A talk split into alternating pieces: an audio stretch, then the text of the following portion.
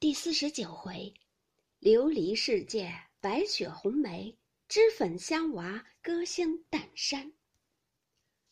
话说香菱见众人正说笑，她便迎上去笑道：“你们看这一手，若使得，我便含血；若还不好，我就死了这作诗的心了。”说着，把诗递与黛玉及众人看时，只见写道是：“京华玉眼料英难。”影自娟娟，破自寒。一片真敲千里白，半轮鸡唱五更残。绿蓑江上秋闻笛，红袖楼头夜已阑。博得嫦娥应借问，缘何不使永团圆？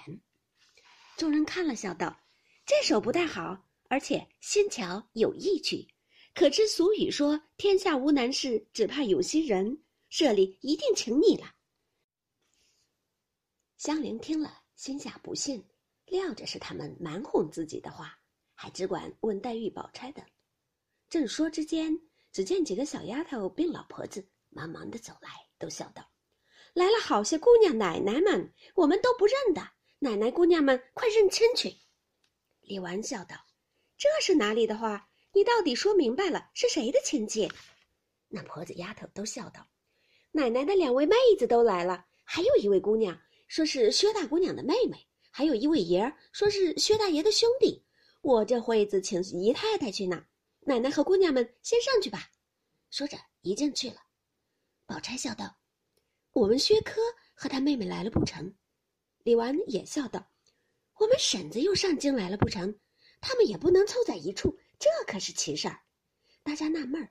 来至王夫人上房，只见乌压压一地的人。原来邢夫人这兄嫂带了女儿秀烟进京来投邢夫人的，可巧凤姐之兄王仁也正进京，两亲家一处打帮来了。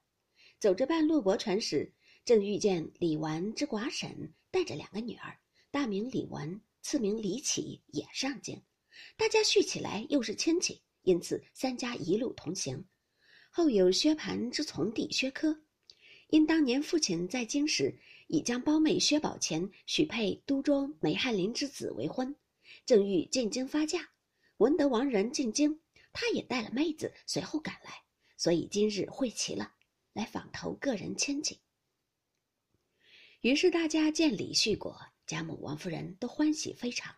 贾母因笑道：“怪到昨日晚上，灯花爆了又爆。”接了又接，原来应到今日，一面叙些家常，一面收看带来的礼物，一面命留酒饭。凤姐儿自不必说，忙上加忙。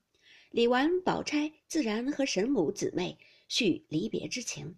黛玉见了，先是欢喜，此后想起众人皆有亲眷，独自己孤单无个亲眷，不免又去垂泪。宝玉深知其情，十分劝慰了一番，方罢。然后，宝玉忙忙来至怡红院中，向袭人、麝月、晴雯等笑道：“你们还不快看人去？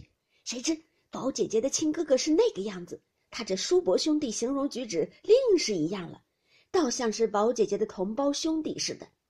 更奇在，你们成日家只说宝姐姐是绝色的人物，你们如今瞧瞧她这妹子，更有大嫂嫂这两个妹子，我竟形容不出了。老天，老天！”你有多少精华灵秀，生出这些人上之人来？可知我是井底之蛙。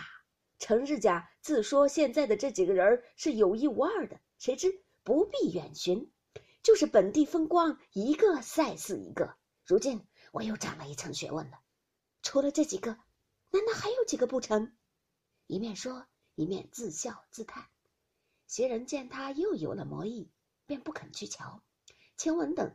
早去瞧了一遍，回来，嘻嘻笑向袭人道：“你快瞧瞧去，大太太的一个侄女儿，宝姑娘一个妹妹，大奶奶两个妹妹，倒像一把子四根水葱。”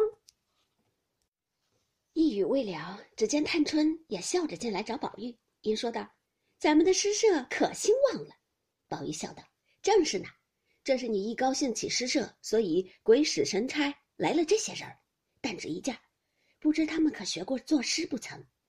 探春道：“我才都问了问他们，虽是他们自谦，看其光景，没有不会的，便是不会也没难处。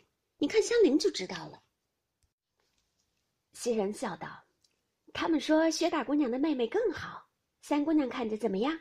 探春道：“果然的话，据我看，连她姐姐并这些人儿总不及她。”袭人听了，又是诧异，又笑道：“这也奇了，还从哪里再瞧好的去呢？我倒要瞧瞧去。”探春道：“老太太一见了，喜欢的无可不可，已经逼着太太认了干女儿了。老太太要养活，才刚已经定了。”宝玉喜的忙问：“这果然的？”探春道：“我几时说过谎？”又笑道：“有了这个好孙女儿，就忘了你这孙子了。”宝玉笑道：“这倒不妨。”原该多疼女儿些才是正理。明儿十六，咱们可该起社了。